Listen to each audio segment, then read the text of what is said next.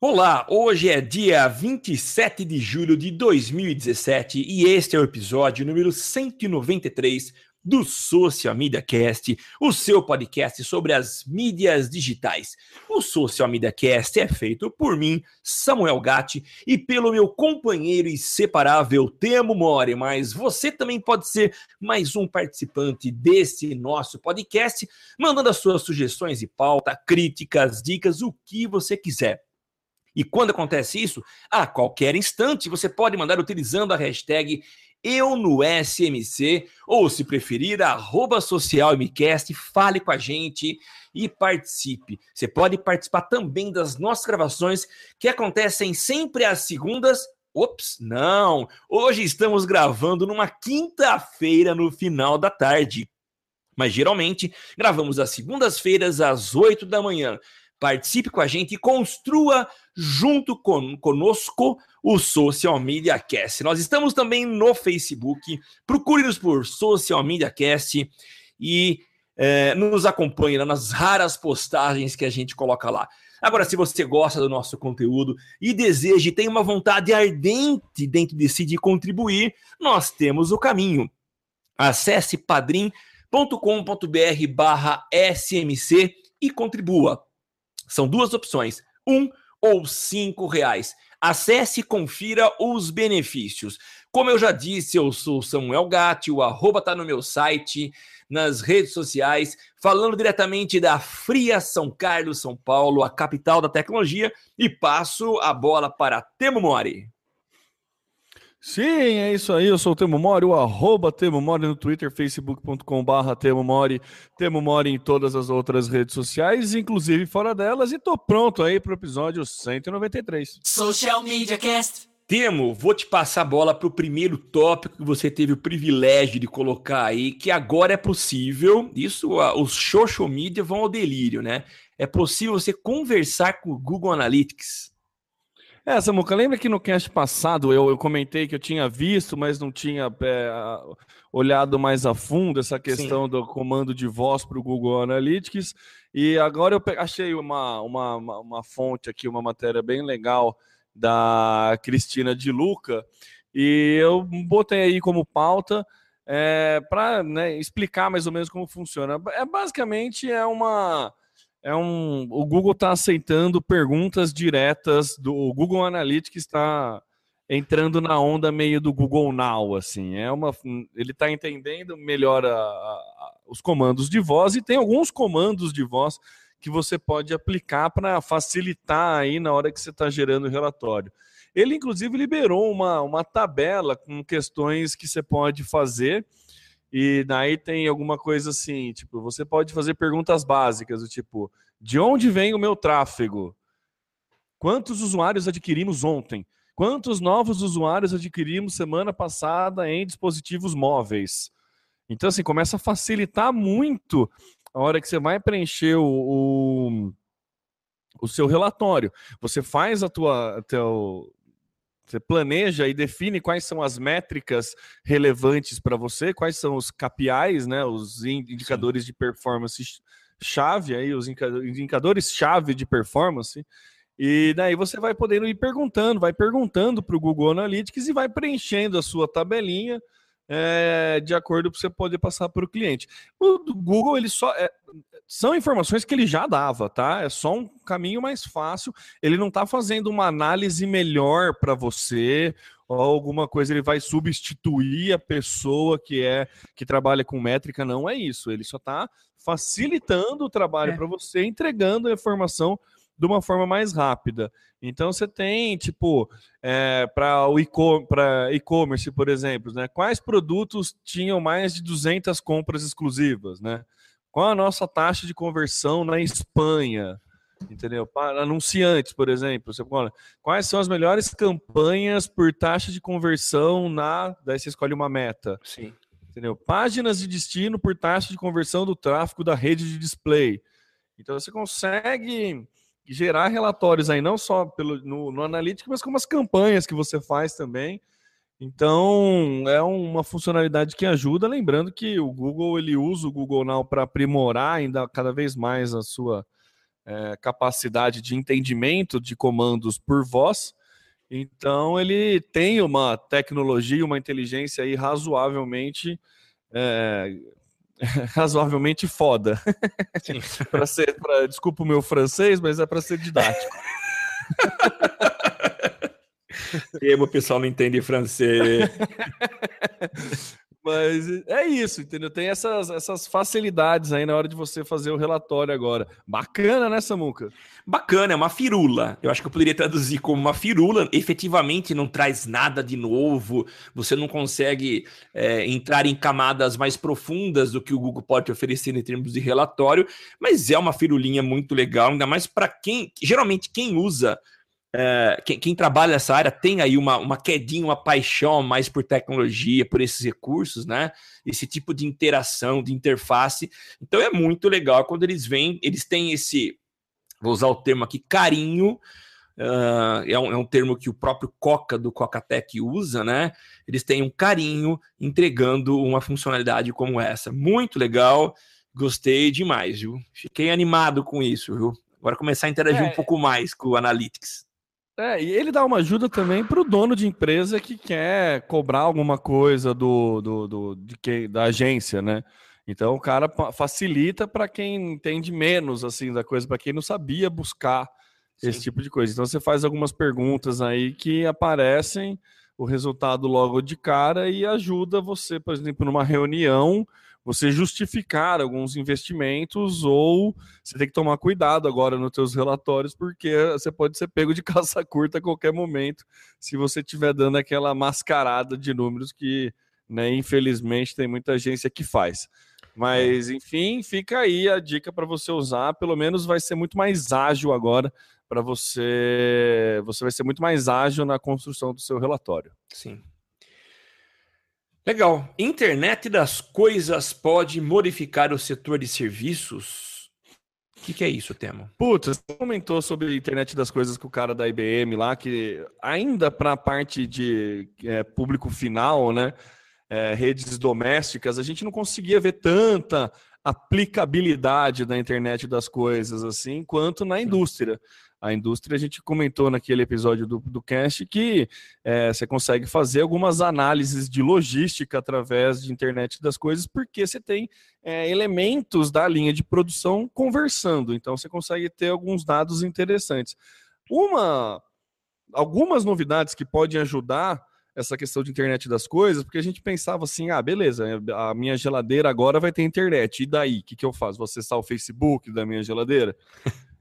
Então, assim, uma novidade que, né, aí é bem é, que estão, já está sendo estudada, ainda não está sendo aplicado, mas é interessante, é a questão de, da, da máquina conseguir prever ou é, conseguir notificar para o, o, fabricante qual peça está entrando, está com defeito ou está com desgaste que é mais ou menos o que acontece na indústria hoje. Então tá indo para Agora você imagina assim, o que acontece quando tua geladeira para de funcionar? Você pega o telefone, liga para um técnico e fala: "Ó, oh, minha geladeira parou de funcionar" o técnico vira para você, ah, então tá, tem que agendar uma visita técnica daqui uma semana, no horário entre meio-dia e 19 horas, o técnico aparece aí para você. Você tem que ficar todo dia inteiro na tua casa, esperando o técnico, para o técnico ir ver, falar, ah, o problema é em tal peça, eu vou buscar tal peça, entendeu? Então, é um processo muito né, doloroso, aí te custa muitas horas. Com essa internet das coisas e essa capacidade do eletrodoméstico de entender o que está dando problema, ele já pode automaticamente agendar uma visita técnica, já falar onde é o problema, e o técnico, se tiver um GPS, alguma coisa assim, pode falar exatamente o horário que ele vai chegar na tua casa. E ele já chega sabendo do problema, sabendo a peça que está defeituosa. Então, assim, algumas boas melhorias finalmente vão chegar nesse setor de serviço que é pouco atingido pela tecnologia que a gente vive hoje. Né? A gente ainda fica refém da ligação de telefone, do agendado, do ter a primeira consulta. Então, eu tenho um artigo aí que eu estou compartilhando nas notas do cast, que ele separa em quatro tópicos, mas resumidamente é isso que eu, que eu comentei aqui, que é bem interessante aí, é um futuro que a gente pode começar é, olhar com os bons olhos aí, porque pode facilitar a vida de muita gente.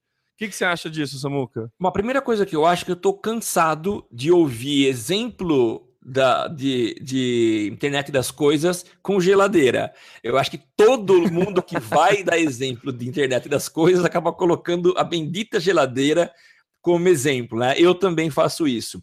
Mas é muito inteligente, e só para é, dar um exemplo, bom, você, você foi até generoso na questão de esperar uma semana, de ele vir e falar, espera que eu vou buscar. Porque na prática é, é bem diferente. Você demora para agendar, e eu estou dizendo, pelo menos onde eu moro, em São Carlos, você tem poucas empresas de qualidade, né, que, que, que façam esse serviço de manutenção numa geladeira, numa máquina de lavar roupa.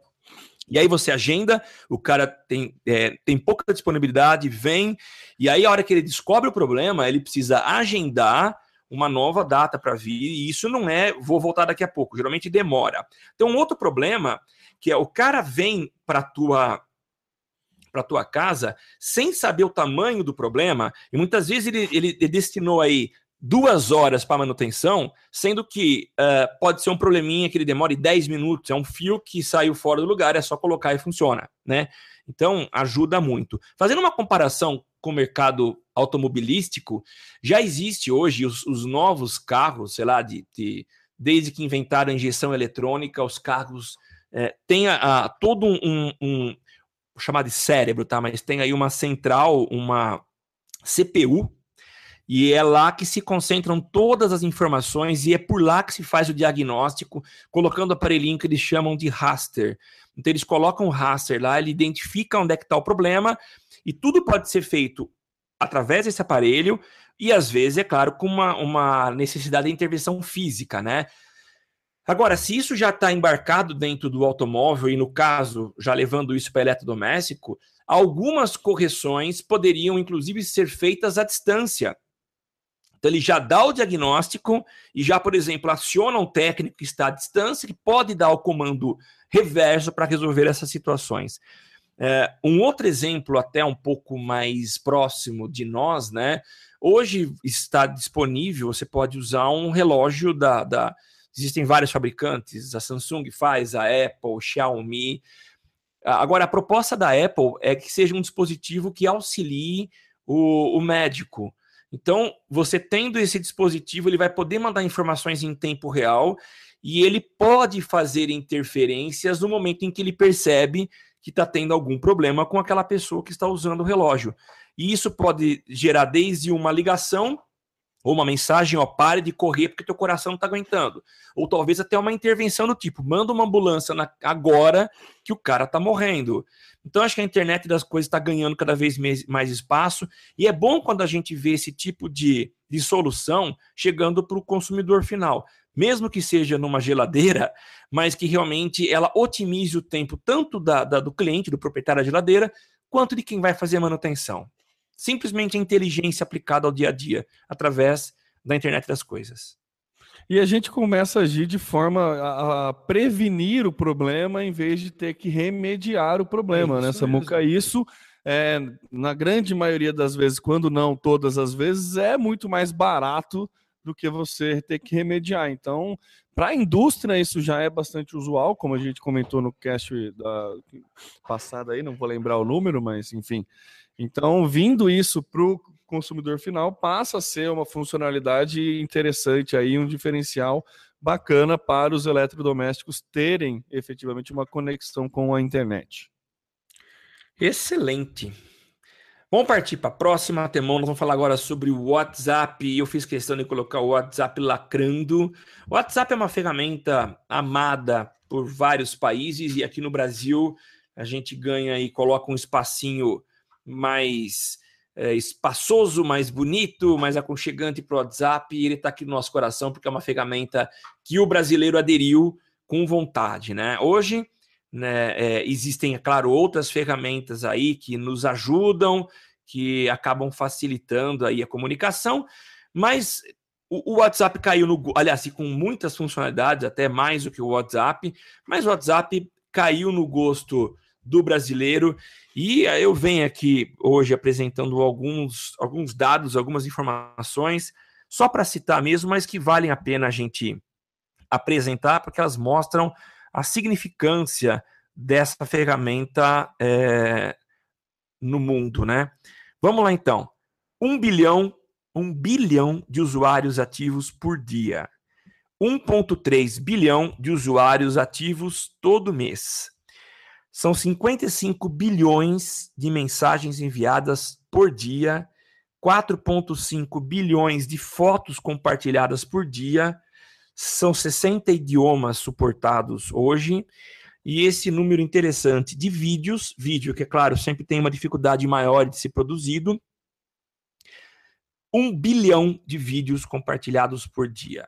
Isso mostra o, a visão do Facebook quando comprou a ferramenta, sabendo que seria um excelente investimento.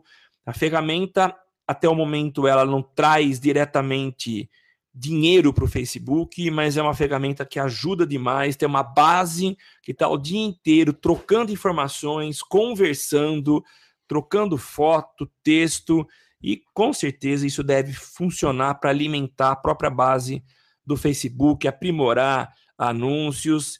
Então, só para citar mesmo o quão impressionantes são esses dados acerca do, do WhatsApp. O que, que você acha?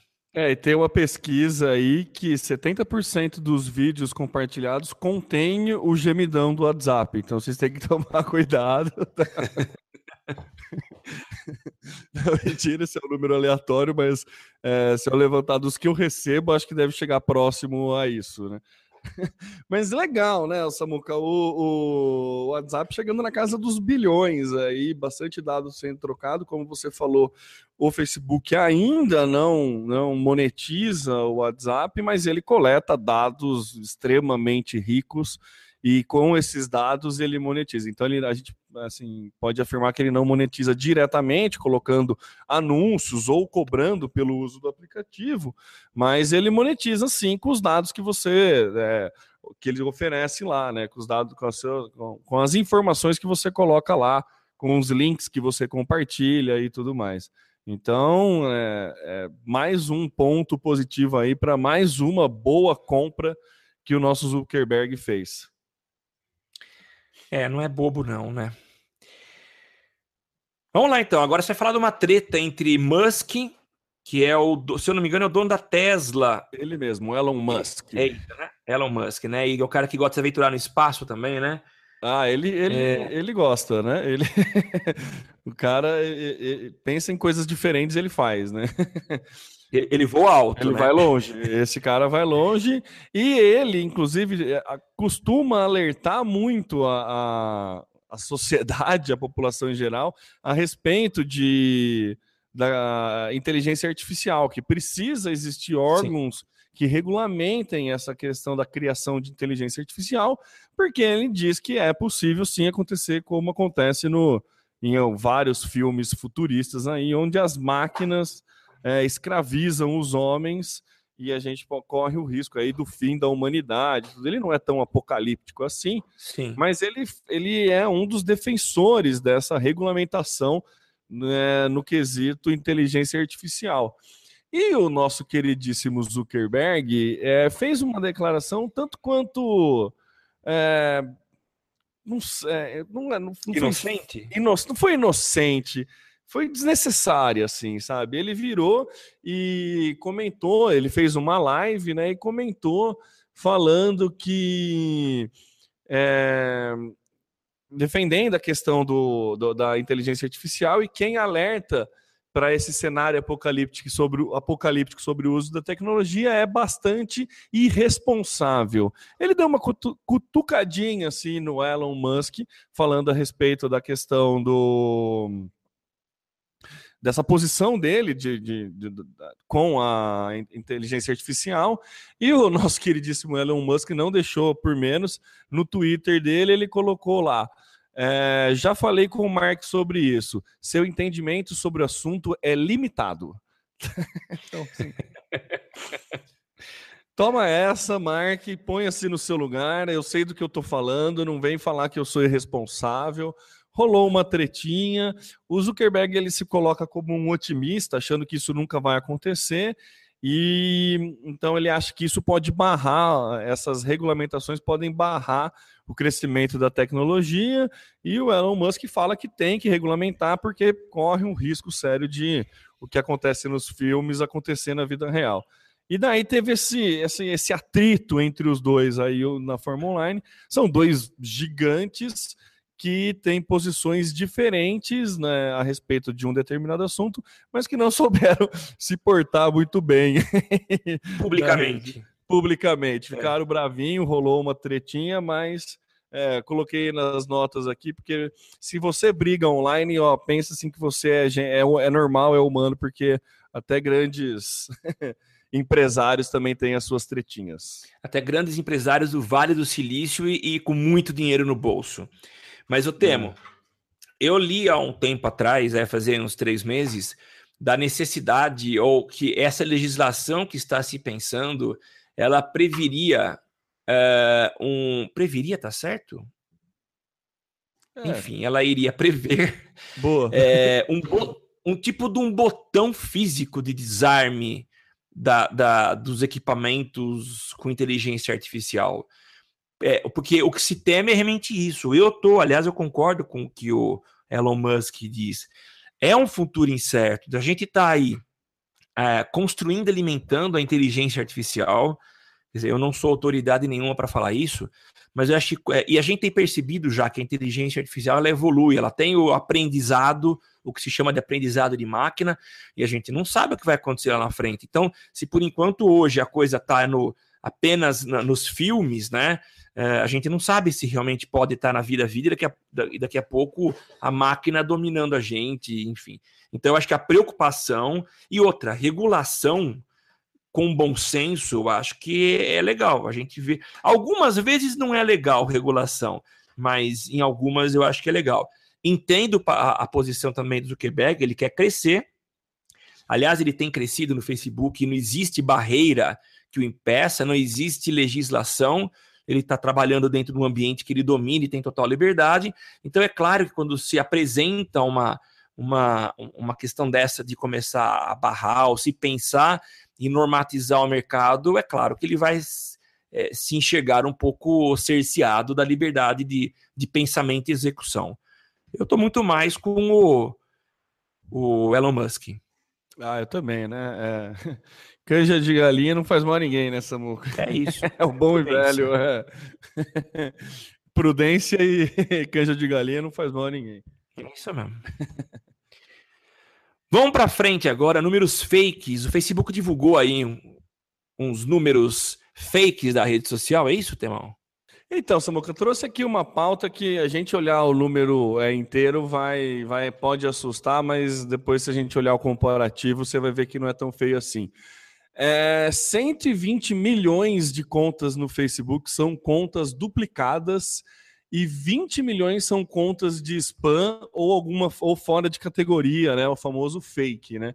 Você pensa assim, pô, 140 milhões de perfis, páginas de perfis aí são fake, são coisa de spam, nossa, que absurdo.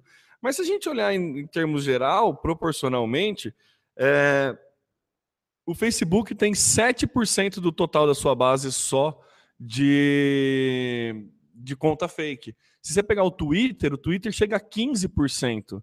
O Instagram, ele tem 30% de inativas e 8% de fake ou bots. Esse dado já é de 2015.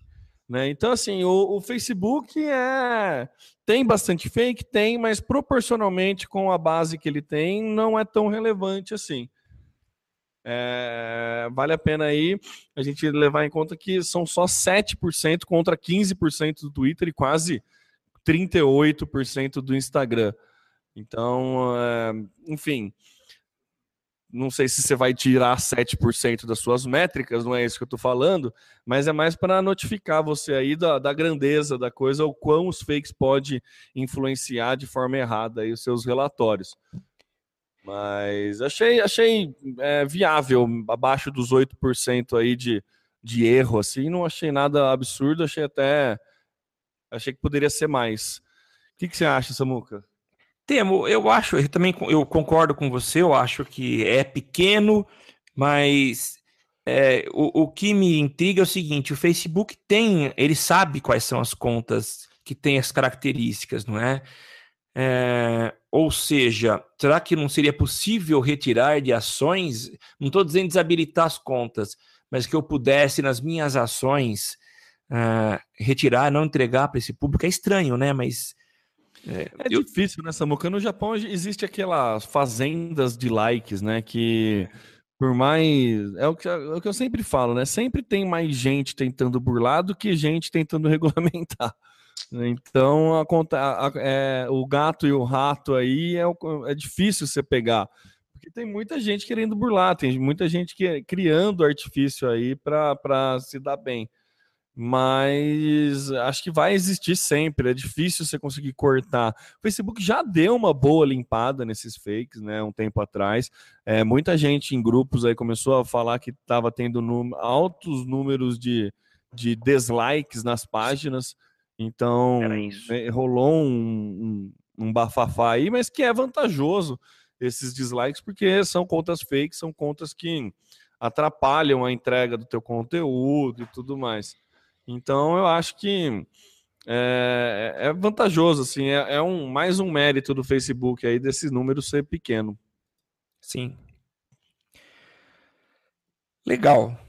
Vamos para a próxima agora. Facebook TV já tava, já vai sair em agosto agora, é isso? É, então, o Facebook está entrando numa onda aí de conteúdo próprio. A gente já falou aqui no, no cast sobre isso, de criar conteúdo próprio para em vídeo é, exclusivo para o Facebook. Ele fez algumas parcerias com alguns canais, o Comedy Central, se não me engano, era um, e está previsto para já agosto lançarem os primeiros conteúdos aí.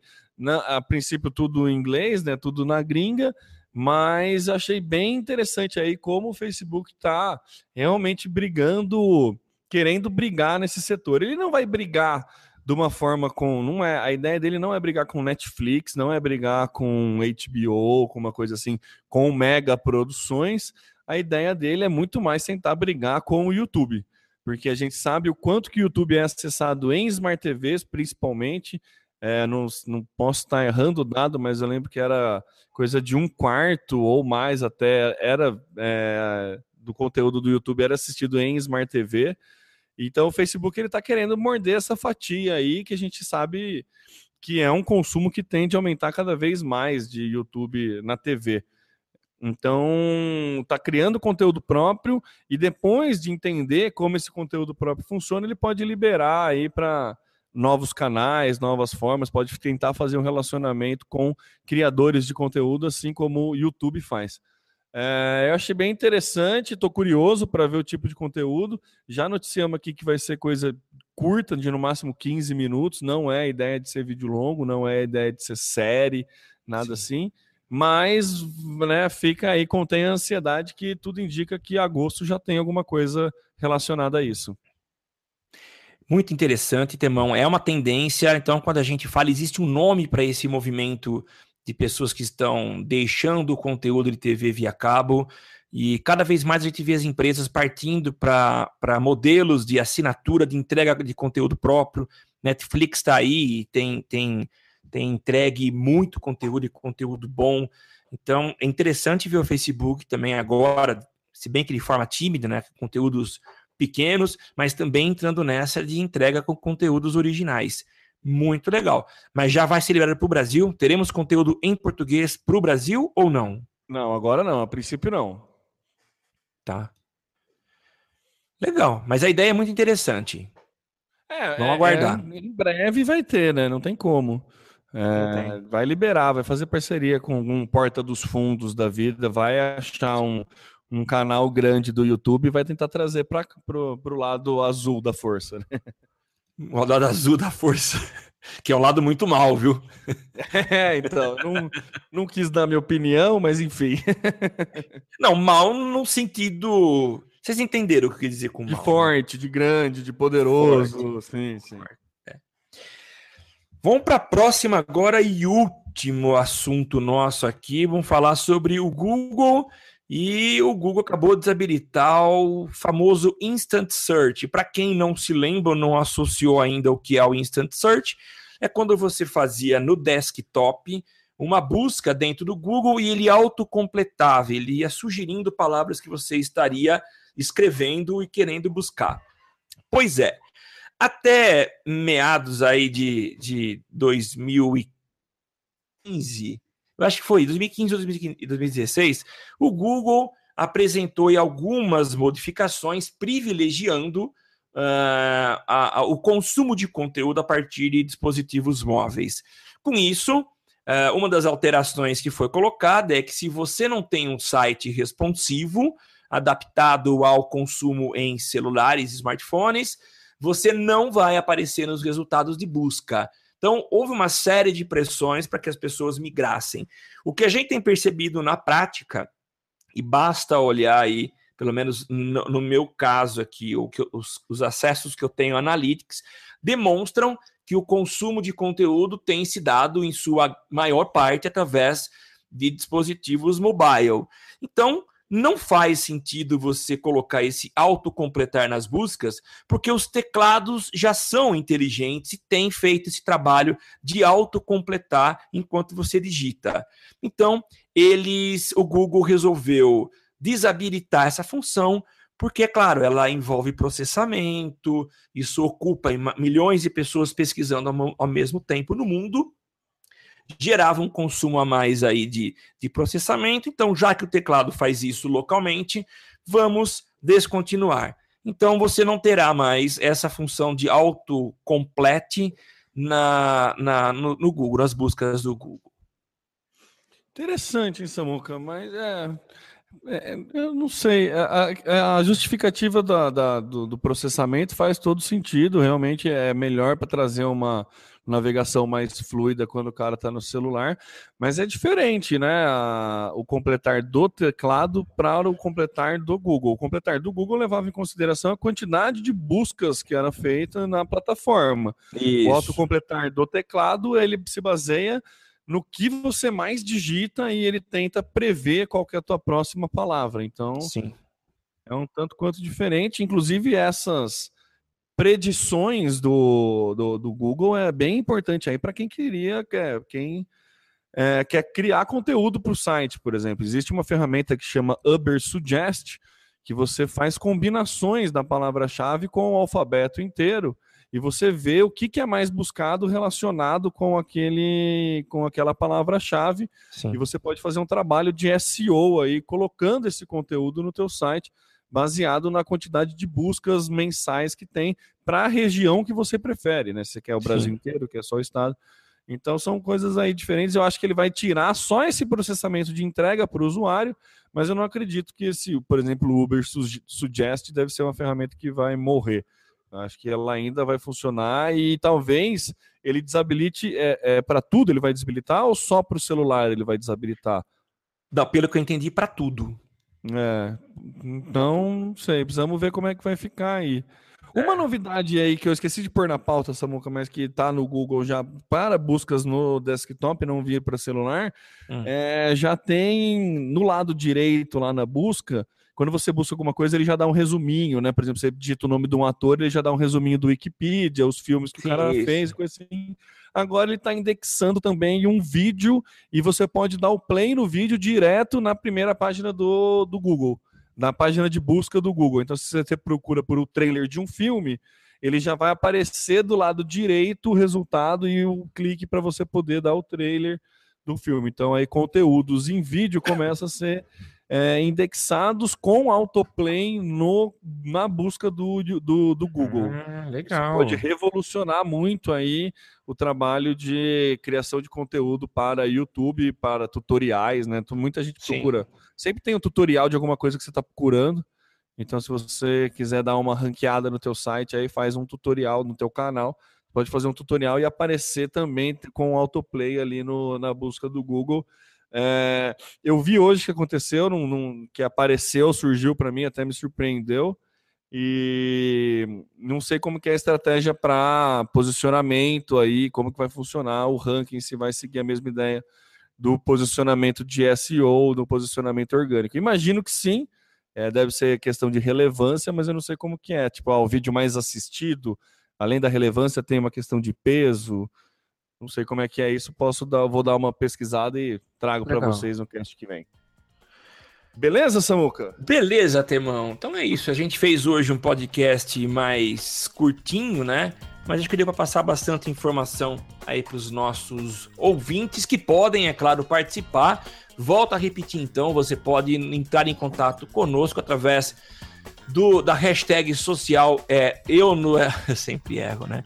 É, eu no SMC. Então participe com a gente, mande aí suas sugestões, sua pauta e a gente vai discutir aqui. É, nós estamos no, no Twitter, no arroba socialmcast, encontre-nos também lá no Facebook e no social, social Media Cast. E se você gosta de verdade da gente e quer dar um passinho a mais, você pode ser um dos nossos padrinhos acessando padrim.com.br barra SMC, escolhendo uma das duas opções lá de participar, dando um ou cinco reais, que farão muita diferença em nossas vidas. Mas é claro, vai ajudar a gente a pagar alguns pequenos gastos aí, como hospedagem, como servidor.